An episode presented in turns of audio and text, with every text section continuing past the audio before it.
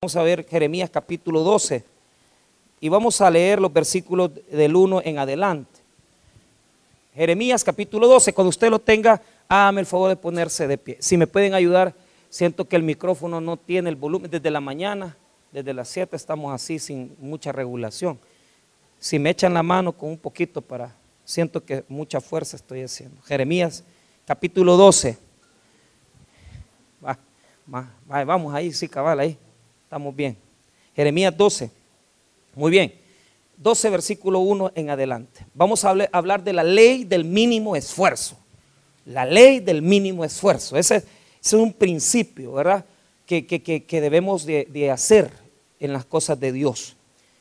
Ah, vamos a ver este texto de la palabra, se lo voy a explicar y después vamos a sacar enseñanza de él.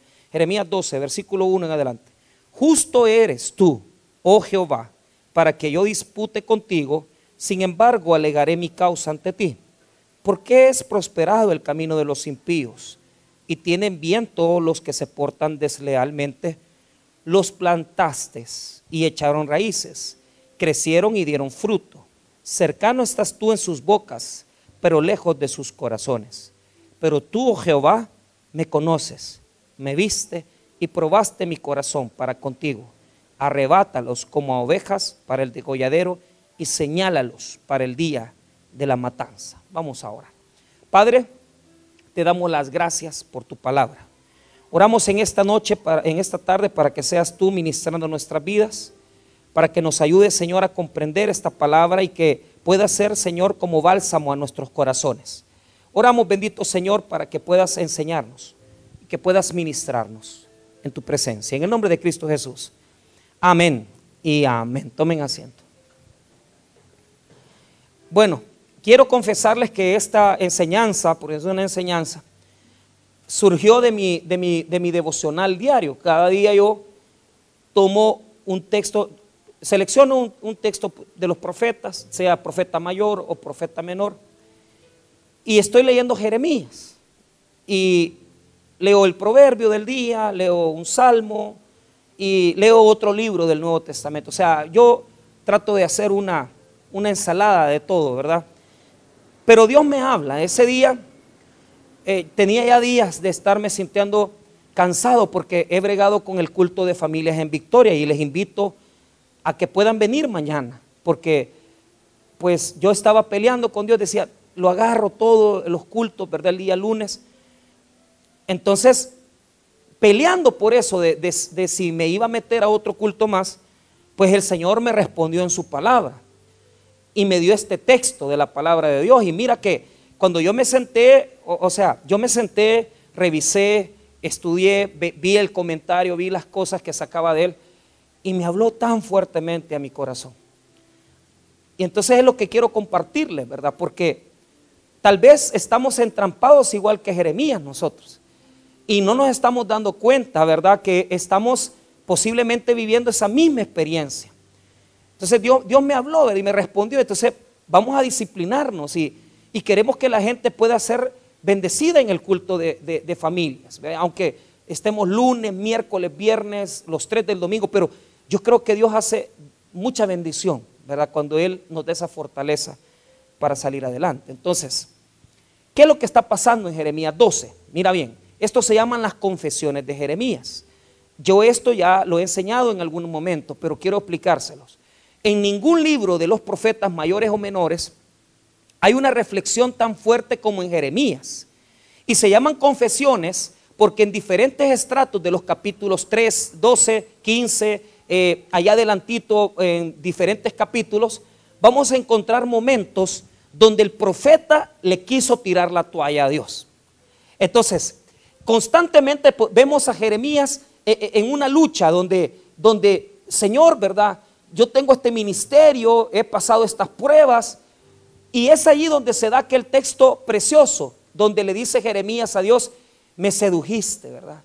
O sea, esa palabra, cuando fíjese que yo estudié ese texto en hebreo, y está hablando como que es mujer, o sea, está hablando una mujer que el hombre se aprovechó de ella y después no quiso, ¿verdad?, ponerle los nombres a sus hijos, no quiso casarse. Entonces, e, e, él se siente usado. Él se siente como que, que Dios lo metió al ministerio y lo ha dejado tirado. Por eso se llaman confesiones, porque ningún profeta se mete con Dios a decirle, ya no aguanto, te renuncio, quiero morirme, como, como lo, dice, lo dice Jeremías en alguna ocasión, pidiéndole a Dios que el día de su nacimiento no exista, ¿verdad? Entonces, llegan momentos depresivos, bien difíciles, bien terribles, donde él no logra decirle más a Dios, mira, ya no aguanto. Tal vez alguno aquí dice, yo la verdad que mi ministerio es que mire, pastor, es que el servicio, el venir a la iglesia es pesado. Entonces, eh, eh, no estamos muy lejos de Jeremías. Ahora, ¿cuáles son los detonantes de esos momentos? Los detonantes de esos momentos son cuando nos sentimos traicionados, nos sentimos traicionados por Dios, porque algo que nosotros queríamos de Él no nos salió, porque algo que anhelábamos de parte del Señor no, no, no vino de parte de Él. Entonces eh, te sientes traicionado porque en lugar de que las cosas te salgan fáciles, en lugar de que las cosas te salgan como tú las estás pidiendo, Dios dice, no, todavía no. Y eso fue lo que le pasó a Jeremías. ¿Por qué? El detonante de la primera confesión, porque esta es la primera confesión de Jeremías en el capítulo 12, el detonante que él comienza a quejarse, el detonante que Jeremías comienza a decirle a Dios, ya no me siento bien, es el capítulo 11, versículo 18 y 19. ¿Y, qué fue lo que llevó a Jeremías a su primer hundimiento? Digámoslo así. Es lo que puede llevarlo al hundimiento a usted, a mí. Y mira, es una situación que posiblemente usted llegó al trabajo y usted llegó contento y de repente le salieron ahí con el hacha desenvainada a su jefe y, le salieron que mire, eh, no le vamos a pagar ahora, y, posiblemente algo sucedió en el día que lo decepcionó y lo desinfló. O algo está pasando en tu vida que no se te resuelve. Y entonces estás luchando, estás peleando y vos querés que Dios te dé tu bendición y que Dios te bendiga, pero no pasa nada, porque es como que Dios se hubiera puesto como gigante a obstaculizar nuestro camino. Entonces en el 11, 18 y 19 nos va a decir la razón, rapidita, léalo conmigo, mire lo que dice. 11, 18 y 19. Y Jehová me lo hizo saber y lo conocí. Entonces me hiciste ver sus, obras. 19. Y yo era como cordero inocente que llevan a degollar, pues no entendía que maquinaban designios contra mí, diciendo, destruyamos el árbol con su fruto y cortemos lo de la tierra de los vivientes, para que no haya más memoria de su nombre. Entonces, ¿de qué está hablando? Mira, los mismos vecinos de Jeremías los de Anatot, que son de su propio pueblo, de su propia vecindad, e idearon un plan para matarlo. Idearon un plan para poder matarlo y por eso él dice que es como un cordero que van a llevar a degollar.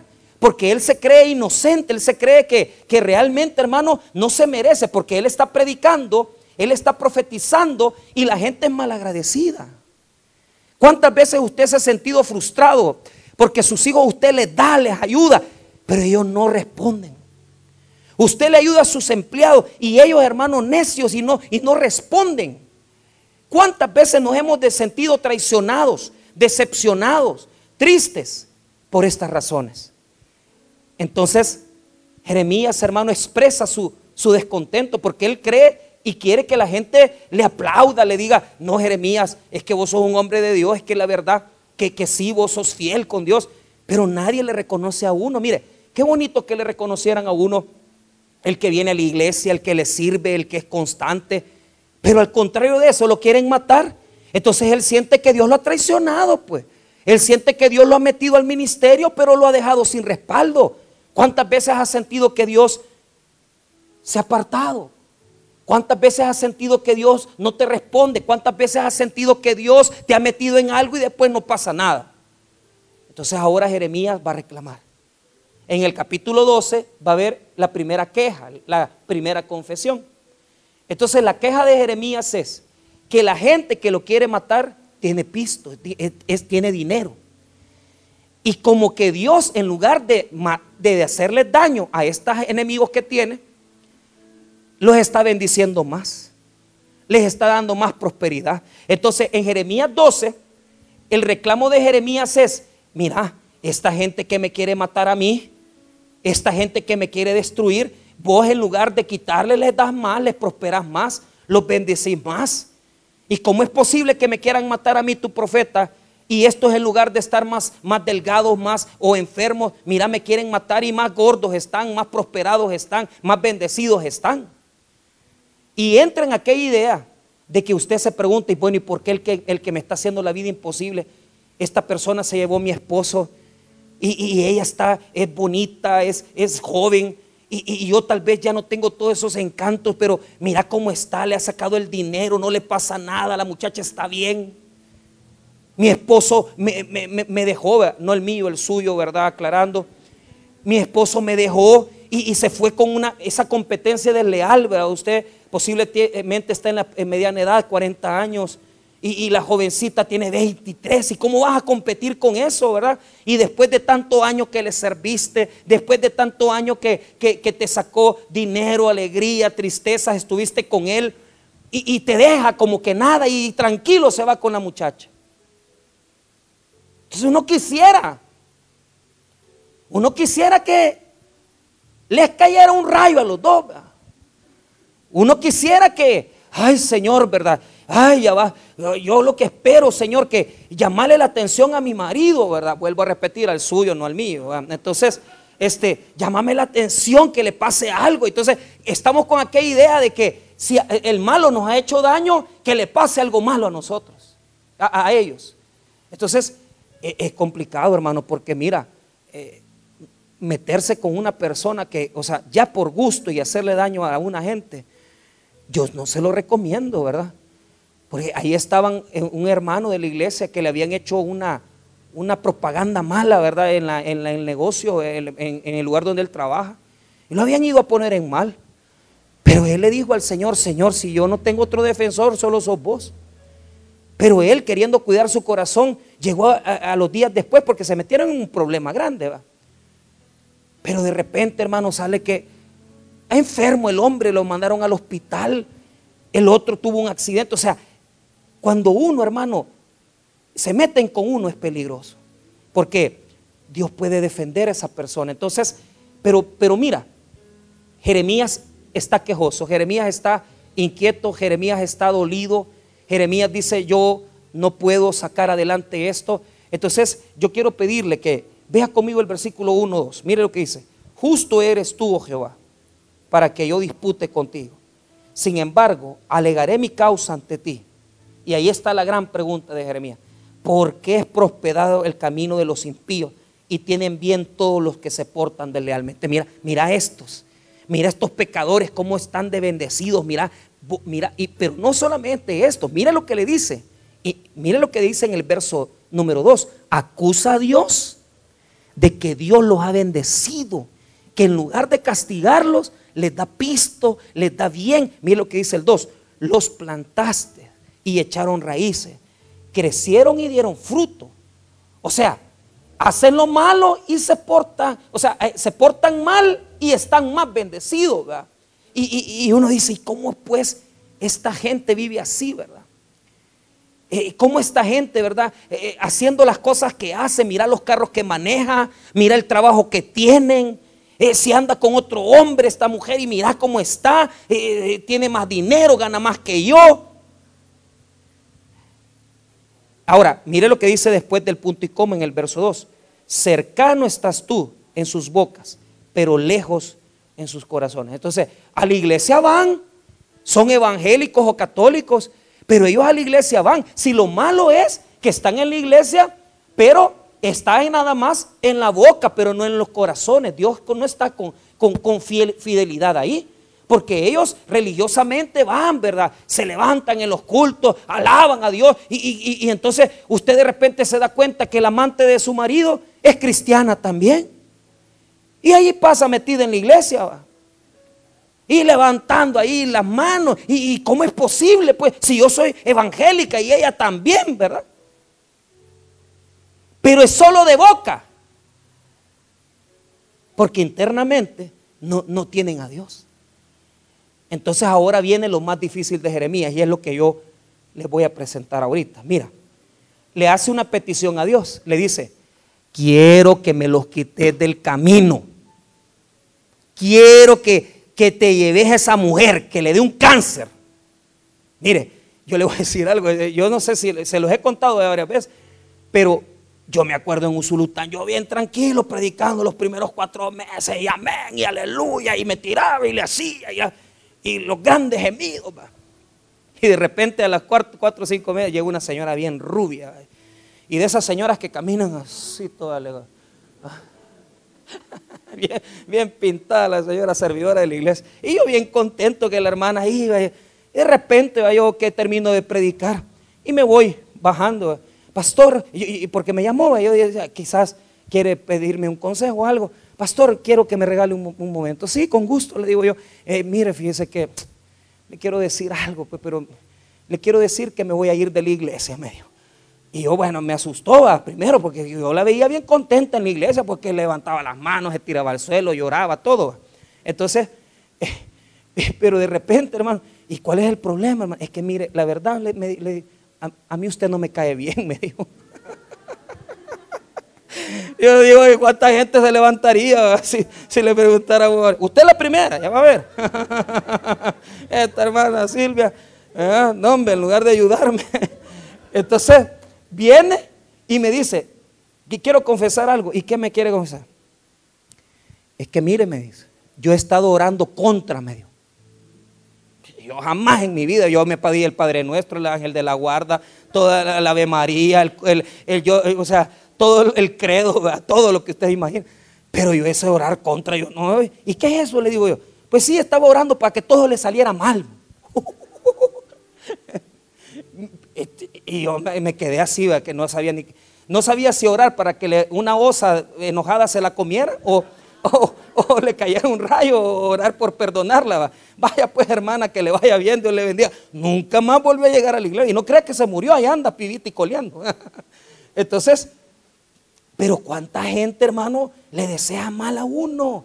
Y no pueden ver, hermano, mira, ¿por qué, ¿por qué Caín quiso matar a Abel? O sea, no había ninguna razón para que Caín matara a su hermano, porque no le había hecho nada malo.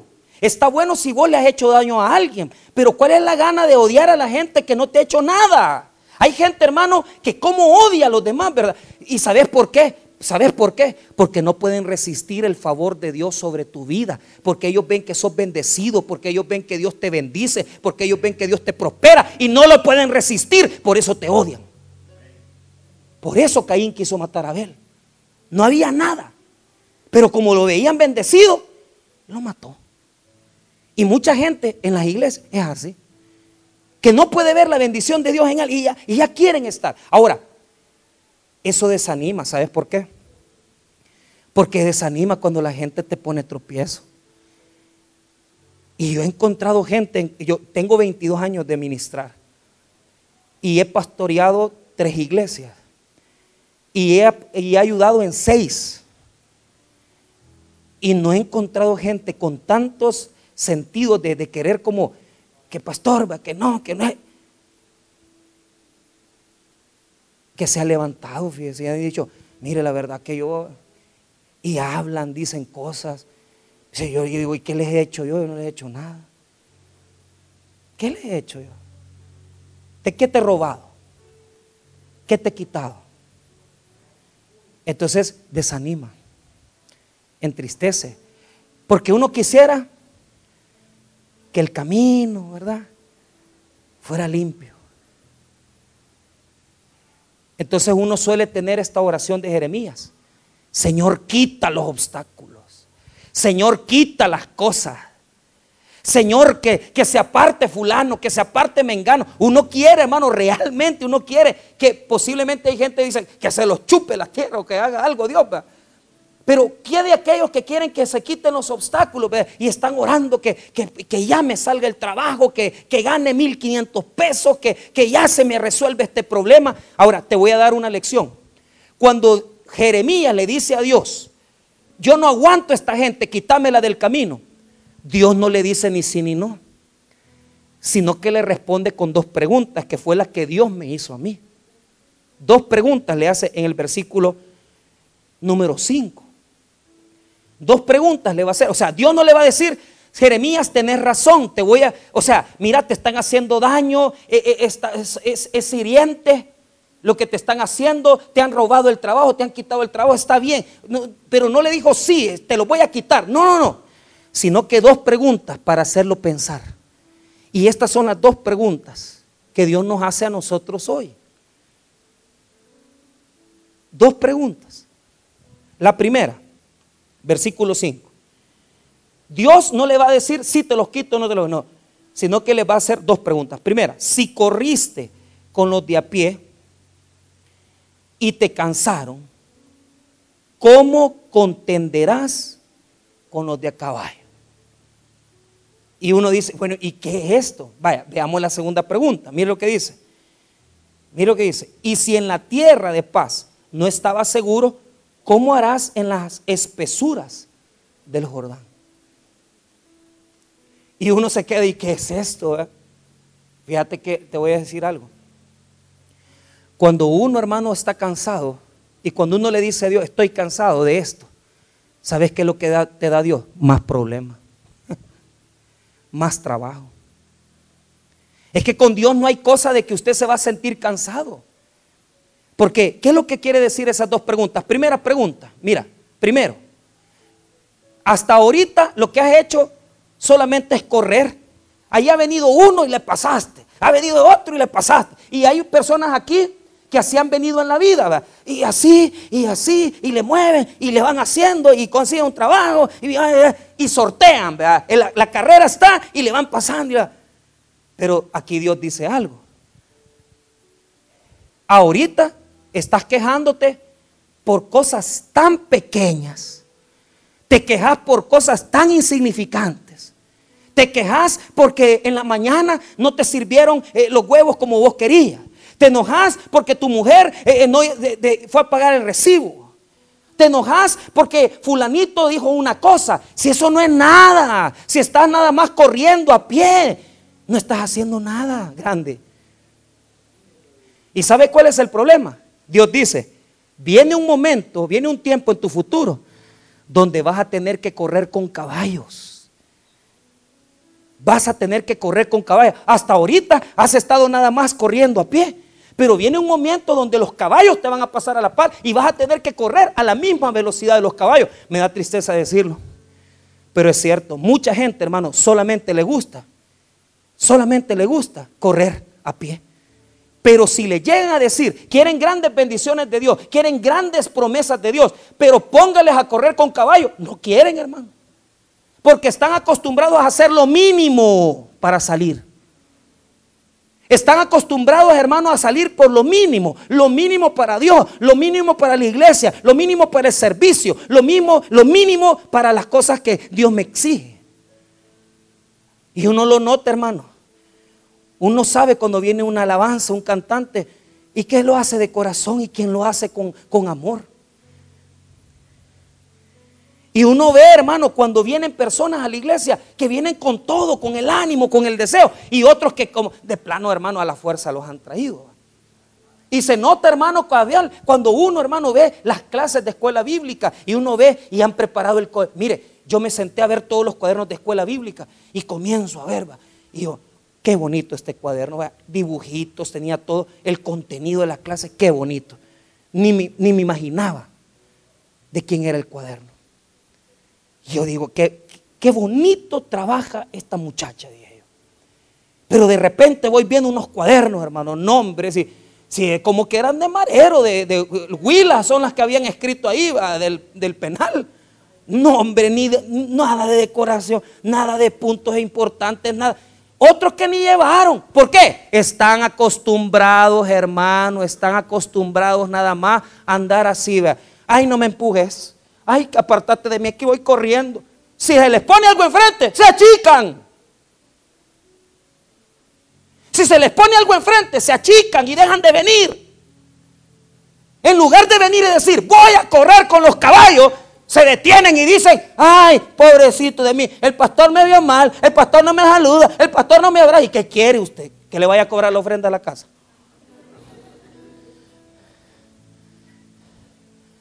Acostúmbrese a correr con los caballos. Levántese temprano. Ore, tómese su cafecito, ínquese, pídale a Dios por las necesidades que tiene. Es que yo así estoy acostumbrado, pastor. ¿Y a qué estás acostumbrado A venir a la iglesia una vez al, mes. Esa es tu gran costumbre que tenés. Ay, papito, ¿y qué estás pidiendo? Que tus hijos tengan profesiones. Que Dios te bendiga con un carro. Que Dios te bendiga con un viaje. Disculpame, hermano. Pero te voy a decir una cosa. Dios bendice a los que corren con los caballos. Los que están ahí nada más, ay, que voy corriendo. No les da nada. ¿Querés manejar un buen carro? Ponete a robar, perdón, a trabajar. Ponete a trabajar. Ponete la meta, decir, voy a, voy a levantarme en la mañana, voy a estar orando, después voy a ir a buscar trabajo, voy a buscar aquí. Ponete las pilas, esforzate. Comenzá a correr con los caballos, a dar lo que nadie da. Todos llegan a las 8, ya están llegando a 10 a las 8 para marcar. Y si es posible, que le marque un, a un vecino, un amigo. Hoy, hoy a muchos los toparon, ¿verdad? Porque como se ponen los dedos. Pero si pudieran, le dieran los dedos a la gente para que le fueran a marcar, para con tal de no ir ellos a marcar. Pero ¿cuánta gente, hermano, están 10 a las 8 a, querer entrar al trabajo? Un trabajador, un empleado tiene que llegar a las 7, hermano. 7 y media. No puede estar a las 8 ahí y todavía. Mire, hermano, una vez yo me fui a comer, a hacer ejercicio, fui. La hora de almuerzo era a las 12. Y yo fui a mi casa, hasta Opico, allá viven mis papás. Y me fui al gimnasio, allí donde viven mis papás y gimnasio. Ah, y me puse. Y regresé a la oficina a las 2 y 20. Y, el pastor fundador se da cuenta. Y, ese Michael Velázquez, ¿qué le pasa? ¿Cómo es eso que va a estar a 2, y 20 aquí? La hora de entrada es a las 2 de la tarde. Mándenlo a traer. Ay, hermano. Mira, me dijo. ¿Y vos qué te has creído? ¿Vos que te has creído? Yo bien me acuerdo. ¿Vos que te has creído? Bueno, no me dijo así suavecito, me dijo otra palabra que no le voy a ¿Y vos que te has creído, fulano? Me dice, mira, me dijo, los hermanos te pagan el sueldo a vos. Gente pobre, gente que viene con necesidad, te pagan el salario y vos sos un sinvergüenza que te has ido, te has venido tarde, sos un gran ladrón. Mire, hermano, me pegó una maldición. Yo creo que por eso me quedé más enano. Pero le voy a decir algo. Yo no soy, o sea, se lo digo, no soy de los que van a venir, ¿verdad? A, querer hacer un sermón de una hora. O sea, son tres horas trabajando. ¿Por qué? ¿Por qué razón? Porque a mí me enseñaron a dar más. Yo llegaba a las, a las siete y media y me iba a las ocho de la noche. Y no hay horas extras. ¿Sabes por qué? Porque cuando vos te acostumbras a dejar de andar buscando en la vida solo lo facilito y que no le pongan obstáculos y comenzás a ser varón y comenzás a ser varona de Dios verdaderamente, vos comenzás a recibir bendiciones de Dios porque Él ve, ve, este quiere que lo bendiga. Este quiere que lo bendiga. A las 4 de la mañana se dobla las rodillas, clama a mí. Entonces, Dios bendice a esa gente. Porque el que, el que hace el esfuerzo de quitarse el sueño se echa agua para comenzar a clamar a las 4 de la mañana no va a tener bendiciones moderadas. Va a tener bendiciones más abundantes porque está en la presencia de Dios. Más si lo hace antes de ir a, trabajar, pues. Pero ¿cuántos aquí, ahí corriendo quieren ir? Ay, pero hay otro ejemplo. La, la cuestión es que después le dice, mire lo que le dice en el verso 5, la otra pregunta. Y si en la tierra de paz no estaba seguro, ¿cómo harás en la espesura del Jordán? Entonces, hay personas, hermano, que en lo planito, ¿verdad? En la tierra de paz, solo quiere que no tienen peligro, no arriesgarse a nada, que todo le salga fácil, que todo, que venga, venga Dios y que les regale el pisto, que se acuerde de ellos un pariente y que les mande mil dólares.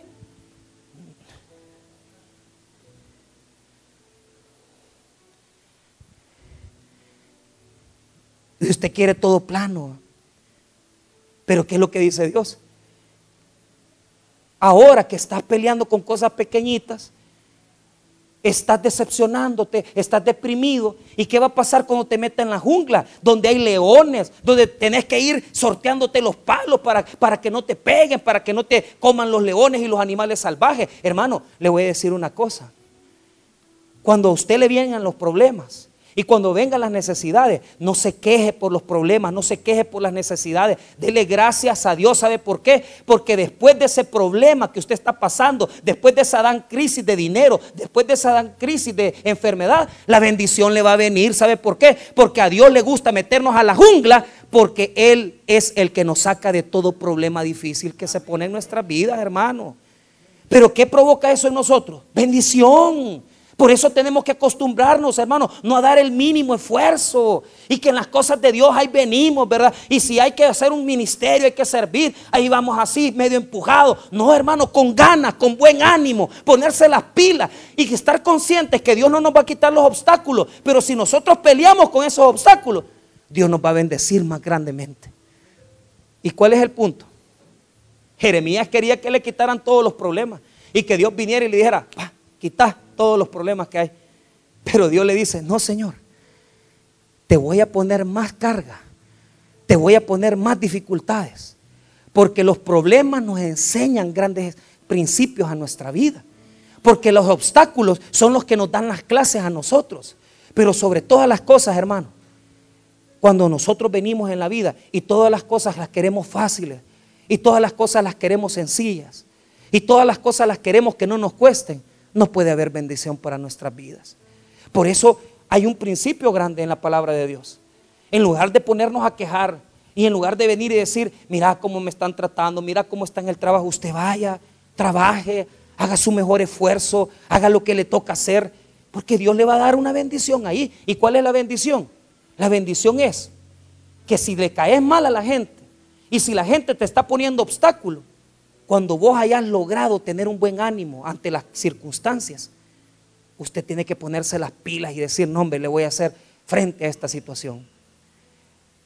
Una persona que está bien desanimada de la iglesia me buscó después de un culto y me dice, fíjese pastor que yo tuve este accidente, esta situación.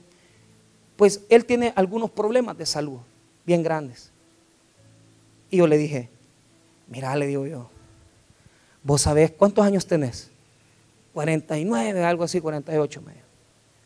qué bonito. Le Y mira, le digo, desde que estás enfermo, es que fíjese que los riñones, sí. En este momento está una muchacha, una jovencita que nosotros apreciamos y queremos bastante, de 21 años, con un problema en la base del cerebro y nadie la puede operar. Y está en la cama y no se puede mover. Es que nos quejamos, ¿sabes por qué nos quejamos? Porque vemos solo nuestro mundo y no nos damos cuenta que allá ahí fuera hay un montón de gente sufriendo y en necesidad. Y ese era el problema de Jeremías. Jeremías veía que solo sus problemas eran los que estaban en toda su existencia y no nos damos cuenta, hermano, que hay tanta gente necesitada. Vaya usted, hermano, al hospital Bloom. Vaya a ver los, niños que están en la UCI. ¿Qué culpa tienen esos niños? Vaya a ver usted, hermano, qué es velar por un niño, hermano, con dificultades, con problemas, porque por razones determinadas nació down o porque razones determinadas tuvo un retraso. Y, y tener, hermano, que estar confinado a una silla de ruedas, nunca se va a mover.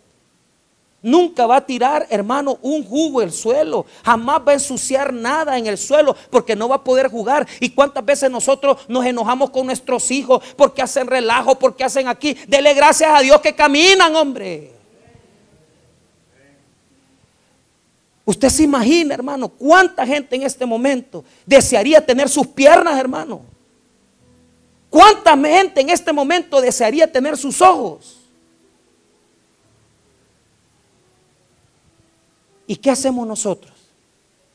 Nos quejamos, que Dios aquí, que Dios allá. Mira, te voy a decir una cosa. Cuando te sientas mal agradecido con Dios, anda al hospital Bloom, anda a la UCI y anda a ver el montón de papás que se quedan afuera orando, rezando algunos por sus hijos que están ahí. Y usted se mete y usted ve las, las, las, las, las, ¿cómo? Las incubadoras y los niños pequeñitos de tres meses con el estomaguito respirando porque no pueden respirar algunos. Y usted, hermano, llorando porque no tiene para el alquiler. Y usted llorando, hermano, porque no tiene para poder pagarse unos churros, para poder pagarse una hamburguesa. Dele gracias a Dios que tiene la vida, hermano, y que no está postrado en una cama. ¿Sabe por qué? Porque nosotros hemos nacido para correr en la jungla y correr a la par de los caballos. No nos estemos decepcionando, no estemos deprimidos, porque el Dios Todopoderoso que tenemos nos ha hecho nacer para poder venir y darle gracias a Dios por sus grandes bendiciones a nuestra vida. Dele gracias a Dios por lo pequeño y dele gracias a Dios por lo grande. ¿Cuánta gente hay?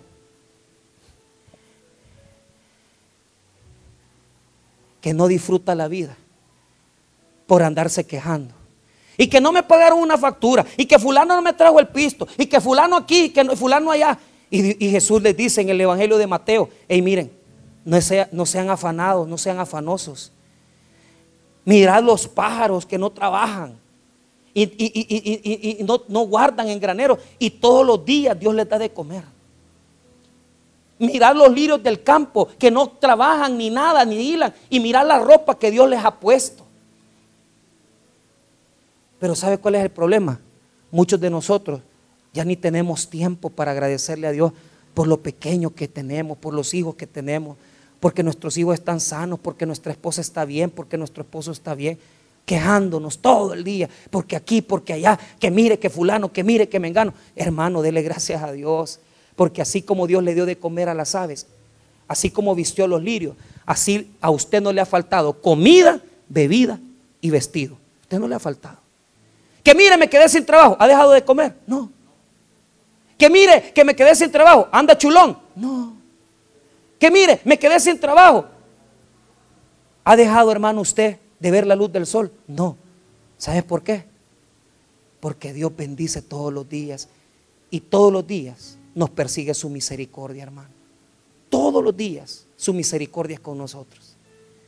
Entonces, si estás desanimado, si estás triste, es porque no querés hacer el esfuerzo necesario.